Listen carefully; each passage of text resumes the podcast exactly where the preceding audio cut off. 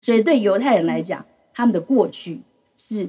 跟他们对他们现在跟未来来说是两倍重要。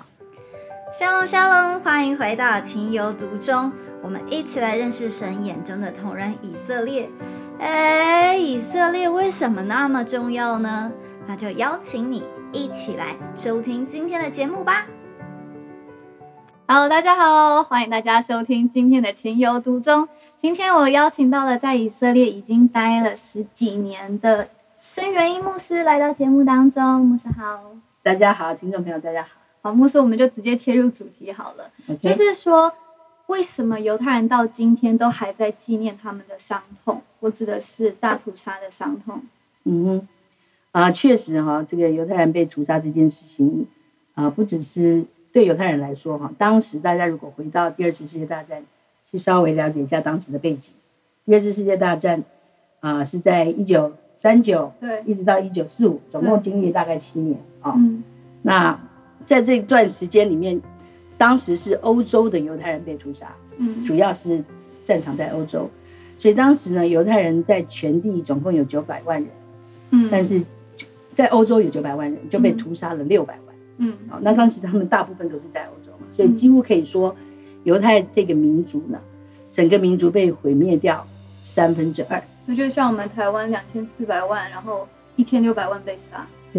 所以你想想看，一个民族它有三分之二的人被杀，是你是不是可以想象一下，几乎每一个家庭都有人死于二战的大屠杀？对，然后大家再去了解一下二战大屠杀的惨况，那个是人类史上从来没有的可怕的景象，是他们很多是活活被饿死、被虐待死，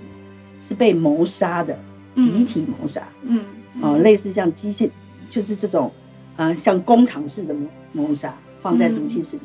好，所以很多人呢，而且这时间长达七年的时间。嗯，其实你说一个人死很快，比如说你给他一个子弹，他就死了的痛苦。嗯，跟一个人被在集中营或者是他们所谓的劳动营里面常年的被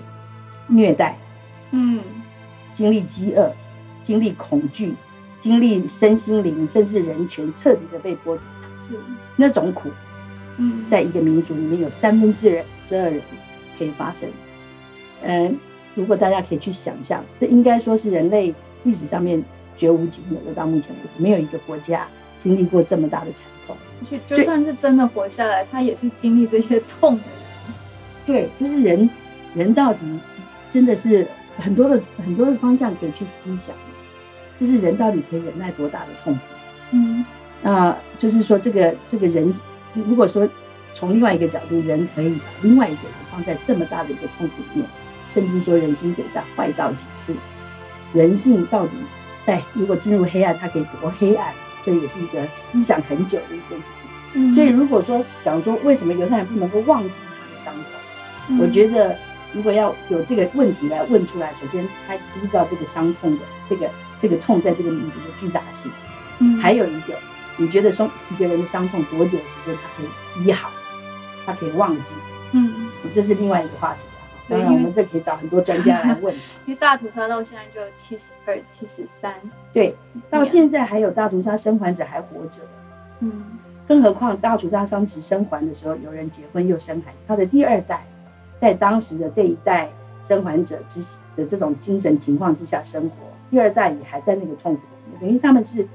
等于是现在才七十年，才经过大概两代，嗯对，所以我觉得呃，基本上这个问题是说他们为什么还在纪念他们的伤痛啊？听起来，啊、首先我除了我刚刚讲到这个伤痛的巨大啊，好像这个伤痛呃，听起来好像这个伤痛才没没多久啊，对，其实才其实才多久？啊嗯七二，才两代，对，就是对他们呃，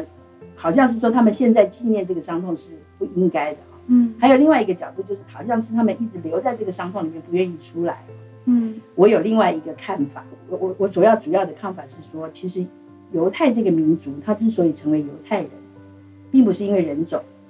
他其实是因为呼信召仰，嗯是因为神呼召亚伯拉罕。嗯所以呢，你要说是好像是犹太人不去忘记这个伤痛，我就要首先要问的就是说，他们可以去忘记这个伤痛吗？或者是这个伤痛为什么要去忘记？嗯，我们从一个角度来看，对觉得它是不好的，是伤的，所以你要放下过去，对不对？对，要饶恕，要对原谅，这是从一个角度，但是从如果从另外一个角度，如果从犹太人的先知性，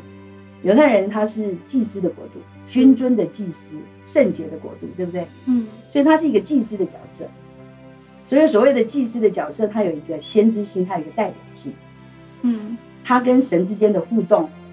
好，以一个国家跟神之间的互动，或者一个百姓跟神之间的互动，其实是在对列国有一个先锋性的一个角色，走在前面让列国看见。嗯甚至呢，呃，我觉得犹太人真的是在这个世界的里面，他显出我们说到这个世界的灵不在在这个黑暗的权势的手下，对不对？嗯耶稣也曾经说，我们在这个世界却不属于这个世界。嗯，为什么这样讲？因为这个世界还是在撒旦的控制之下，虽然他已经输了，可是人却是还在受这个是受这个黑暗权势的影响。嗯那犹太人他们只是活出，如果他要照着神的真理跟照着神的法则来生活的时候，他会遭遇到的事情，嗯甚至他有没有可能在二战期间他们所遇到的这件事情，有预表在幕后的是在全人类也会遇到这样的一个逼迫跟杀害呢？你没有想过？嗯所以其实我觉得，就不是说犹太人你要不要忘记他这个伤害，当他们在纪念有个纪念馆，或者是在啊、各个国家有这个所谓大屠杀纪念馆，你如果你要把它解读说是犹太人不忘记他们的伤痛，然后来一直纪念这个伤痛，因此他们没有站不能站出来，其实这不是事实。为什么？你看犹太人以色列自从建国之后他们的强壮。嗯对，他们看起来像是一直纪念伤痛，然后躲在伤痛里面不出来的一个国家吗？其实不是。啊但是他们去纪念这个这个被屠杀这件事，首先是这是全人类必须要面对一件事，而且全人类不应该忘记，嗯因为你必须知道你自己。如果其实神在透过犹太人告诉全人类，如果他们没有神，他们不认识耶和华真神的话，会做出这种事。嗯他们如果没有在圣灵的引导的里面，照着神的法则来爱弟兄的话，会做出这样的事。嗯所以人类如果不认识真神，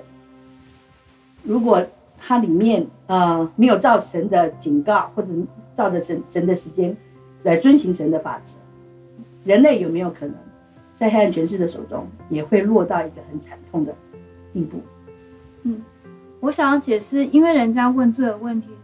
应该不是基督徒，但他就是用一般的理解，就说像我们南京大屠杀也发生了，我们也没有说一直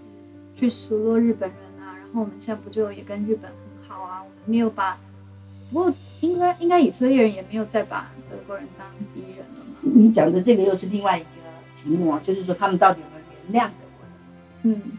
所以呢，就讲到南京南京大屠杀，呃，这个我们中国人对日本要不要忘记，其实讲到主要是饶恕嗯哦。那我们基督徒都知道，虽然这个痛很痛，但是我们还是要去了解，嗯去呃知道人人性、哦、它里面的黑暗，哦而且不饶恕会造成我们自己被捆绑，这是需要饶恕的。嗯这就从另外一个角度来看，那犹太人到底有没有饶恕德国人？就我自己认识的很多的犹太人，你知道在有吧当然有，你知道在以色列有很多的主要他们发展的区都叫做呃 German German colony colony。为什么？就是当时他们建国的时候，其实德国人呢，为了表示他们啊后悔哈、为了表示歉意啊、他们除了赔款，也赔了很大笔的款。虽然这个犹太人他们拒绝，因为他们觉得他们家人不是用钱可以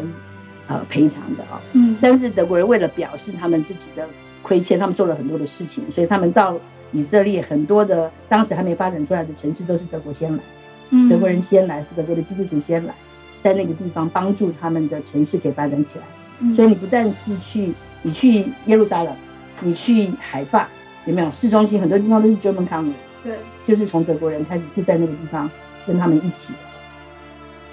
所以呢，以色列人有没有饶恕德国人？你从他们有多少德国人在在以色列，你就知道他们有饶恕德国人，不然这些德国人哪里敢住在以色列？对啊那你其实你去问过，问很多的犹太人，有些人就讲过这个故事，他就问犹太人说：“嗯、那你能不能饶恕德国人？”是啊、你们他们这样杀了你们六百万人，你能不能饶恕他？其实犹太人他们自己知道他们的历史，他们自己知道他们是被神呼召的民族。他说呢，很多人是说呢，今天如果不是德国人，嗯，也可能是另外一个国的人，不是因为他是德国人的缘故。这犹太人自己讲的，自己讲的，因为德国，因为犹太人从以前，从历史很久以前到到现代，他一直在各个朝代里面被呃被追杀。嗯他不只是德国人杀他们了、啊嗯你从历史以前，从古时候啊、从这个呃亚述，对不对？从这个埃及啊、然后从希腊，从罗马，嗯哪历代的这些大的这些叙利亚这些国家，哪一个国家不逼逼迫犹太人？嗯犹太人不是今天不是跟德国人第一次交，好像跟呃某一个德国人不是是历史上第一个杀害他们的，嗯，可是罗马是第一就个曾经在杀耶路撒冷，那是因为他们当时你是说第一个杀这么多的数字吗？对比例来讲的话，对，那就古时候的人到现在，现在的人的数字确实比古时候的人多啊，嗯但是就比例来说，罗马人当时把在以在以色列，他也几乎把犹太人都杀光了。嗯罗马人当时第二次圣殿被毁的时候，光耶路撒冷就杀了百一百万。嗯，所以你想想看，当时可能就一百万人他吧，其实对当时就是大概一两百万人，他就已经杀掉整个以色列，就杀掉上百万的人，嗯，所以他也是，而且你从他们现在过的这个普尔节，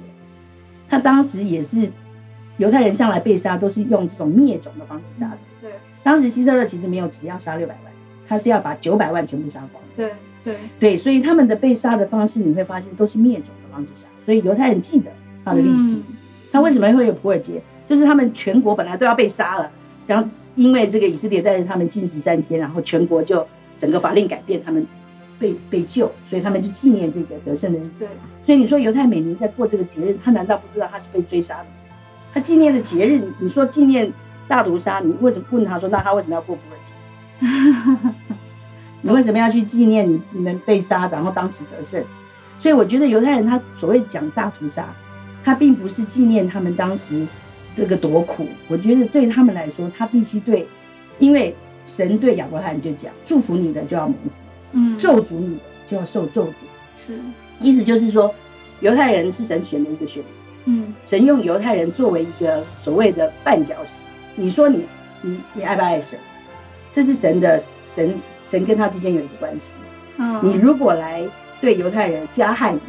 嗯咒诅他的，嗯不要说杀他的、咒诅他的，都要受咒诅。所以呢，我觉得呢，犹太人其实他只是在人类的呃这个历史的里面，他去表明一些真理跟事实，让人类能够好像一个警钟啊，他要去注意，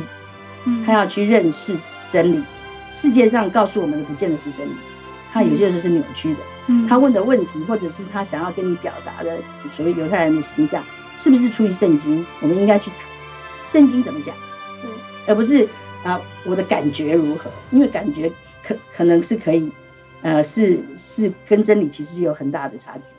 对啊，因为问这个问题的通常不是基督徒，就是会觉得说犹太人一直在利用自己的过去的伤痛，然后来合理化现在以色列的建国。那我觉得这个就是完全的这个扭曲真理，我觉得是完全的相反嘛。为什么？其实呢，在神的这个历史的进程里面呢，犹太人会建国，因为在以色列，在圣经里面一直讲到以色列会以后这个世界上会有一个国家叫做以色列会生出来啊。嗯，所以呢，其实你看一九四八年的五月十四号，以色列独立建国，对不对？对，所以你有没有发现很近？你说在一九四一九三九到一九四五，这是第二次世界大战时间。对，就是在他们建国之前，如果你我们现在从现在往回头看，是你就知道在一九四八年建国，但是在一九三九到一九四五，等于是三年前，几乎是他们建国的三年前，嗯他们被屠杀到六百万，所以应该从另外一个角度来看，因为呃知道他们要建国了，所以仇敌很害怕他们建国，所以把他们杀光，就是杀，光不会有哦就没有建国了这件事情。嗯就好像，呃，这个你知道吗？犹太人到现在还是还是这个所谓的黑暗前仇敌对着他，针对他哦，不断的这个施加压力跟屠杀的对象。为什么？因为耶稣在橄榄山上说呢，当犹太人他们呃这个整个民族说何塞纳何塞纳，那奉主名来是应当称颂的，就是耶稣要再来的时候。所以就把耶路撒冷不那让所以以，那所以，如果是嗯首先，让犹太人不能回到那块土地上，嗯因为他是说，当你们回到这块土地，要举手说，呃，因为他是在耶路撒冷，耶稣是在耶路撒冷被杀的。嗯，所以，所以呢，如果犹太人在耶路撒冷举手说“何塞啊，何塞拉”，那奉主名来是应当称颂，耶稣就要再来。嗯，当时耶稣是在橄榄山上升天的时候说这句话，是是不是？所以意思就是，首先他们不，他们不能回到那块土地上，他们或者是，或者是另外一个，如果他们回到这块土地上面，他们也没办法举手来来宣告这个耶稣是奉主名来的，嗯，耶稣是不是就不能再来？所以一直到一九六七年，犹太人才真的回到耶路撒冷，才拿回了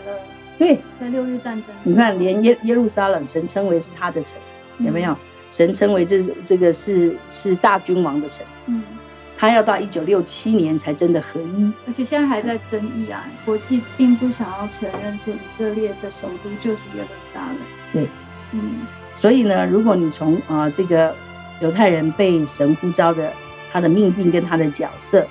跟从这个角度来看，还有在历史上面旧约里面不断的预表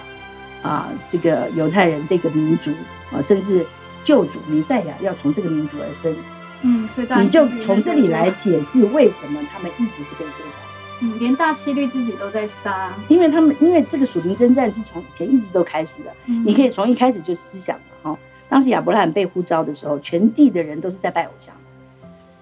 嗯全部都陷在黑暗里面，没有人敬拜耶和华。是所以是亚伯拉罕被呼召出来，他有一个使命，就是你要告诉全世界的人，只有我耶和华是真真的，实，我是唯世上唯一的真神。嗯就是从那时候开始，你说是不是就是开始有一个很大的属灵征战？其实当然从远古啊，这个有亚当夏娃之后，属灵征战就开始了。嗯这个蛇入了入了伊甸园。但是呢，从这个人进入到国度，是从亚伯拉罕开始，开始他的子孙成为一个国度，才会有以色才有所谓的以色列国。嗯，所以我们不能够忘记的是，在这个世界其实是一直有一个权势，嗯呃或者是有一个世界的法则，要把我们拉离开这个神所谓神国度的法则，嗯跟在圣经里面教导我们一切的真理。嗯所以你现在去看世界有很多教导我们的方式，跟圣经里面教导我们的是背道而驰的，是相反的，嗯有没有？是啊，那呃，当然我，我所谓的，就像我们，就像你刚刚讲的，为什么不忘记过去的伤痛？我们要忘记过去，哦，好像说我们常常被教导说，我们要忘记过去，我们才可以走向未来。对啊，你知道，连这句话呢，你都要去思考一下。就是说，就是它它听起来就是很笼统啊、我要跟你们讲，譬如说，你如果去这个以色列的国会，你进以色列的国会呢，它它它的这个大厅有一个有一个就是什么接待外宾的大厅，叫做小狗 hall 嗯，因为夏格尔厅。小狗画，小狗在里面画了很多的画，他是很有名的画家，嗯，他画了三个那个叫做地毯画，是不是？呃就是他幔子它是那个画是把它做成毯子的，嗯是用它是画完小小个呃夏格尔画完之后，他把它编成毛毯，嗯，嗯所以花了很长的时间。它有三幅画呢，呃，中间那幅是旁边两幅的两倍大，嗯中间代表过去，嗯左边代表现在，就是面对这个画嗯，中间是过去，左边代表现在，右边代表未来。嗯，如果你去那里导游就会告诉你，或者所以对犹太人来讲，他们的过去是跟他们对他们现在跟未来来说是两倍重要。哇，这是犹太人的想法，嗯这是犹太人的思想，这就是我们要来思想。如果讲到到的根源，如果这个世界上有不一样的价值观，我们常讲天国文化。为什么我们说天国文化？因为天国文化是属神文化，嗯，所以我们天国文化对比的是什么？世界文化。嗯是所以意思就是世界的文化跟天国文化是不一样的，甚至是相反的。嗯所以我们常讲忘记过去，是不是？这是我我们常常有的一个一一个口号。为什么？因为我们觉得未来比较好。嗯，如果你会这样讲，为什么要忘记过去？因为你觉得过去可能有很多的不好，所以过去是旧的啦。过去代表的是什么？修为所以为什么要忘记过去嗯？如果过去是是荣耀的，为什么不能够纪念过去？我嗯我的意思就是说，它有一个逻辑性，为什么要忘记过去？嗯然后呢，指向未来，那是因为你的未来是因为过去不好，所以你一定要把过去丢掉。然后呢，未来永远一定是好的，所以你一直要往未来走嘛，是因为这样吗？可是你去问人家二十，现在是二十一世纪，对不对？嗯你觉得人的痛苦是越来越大，还是越来越轻呢？嗯，我觉得在享受世界上是比较舒服，但是可能是内心的人这真种正生活的那个满足满足，满所谓的足满感比意，较低，对，然后也有别的可能比较难的疾病，以前都不会有这些病。如果让你选呢？如果让你选，你要活在二十一世纪呢，还是你想活在二十世纪，甚至十九世纪？因为我是女生，我还是想要活在这个世界。以前的太太太辛苦了。所以你知道我自己呢，我自己我对我自己来说啦，我都觉得哈，在我我我我觉得对未来，我甚至都对未来的年轻的孩子，我觉得很抱歉。真的哦，你觉得我们现在的会更空气污混染乱，，我们现在生病的比例，那我们吃我们现在要安全小心的性事情嗯，我们现在出门可不可以有各种这种奇奇怪怪的犯罪？我们的孩子，我们要怎么样教我们的？你问现在父母就好了，以前的父母教还容易呢，还是现在父母教小孩比较容易？你知道很难教哎、现在要付的代价很高。对，嗯，所以为什么一直就是这个世界变得越来越复杂？它有没有变得越来越好？不知道哦。所以一个一这个所谓的为什么要忘记过去哦？这所以我就说这个是一个不一样的思想。好，那因为时间的关系，那我们今天就先录到这里喽。谢谢牧师，请大家期待下集哦，好，拜拜，拜拜。谢谢您收听今天的《情有独钟》，本节目由鸽子眼与以色列美角共同制作播出。希望这些知识型的内容能预备我们在未来能更自在的与以色列朋友建立友谊，也邀请您推荐《情有独钟》给你的好朋友哦。沙龙。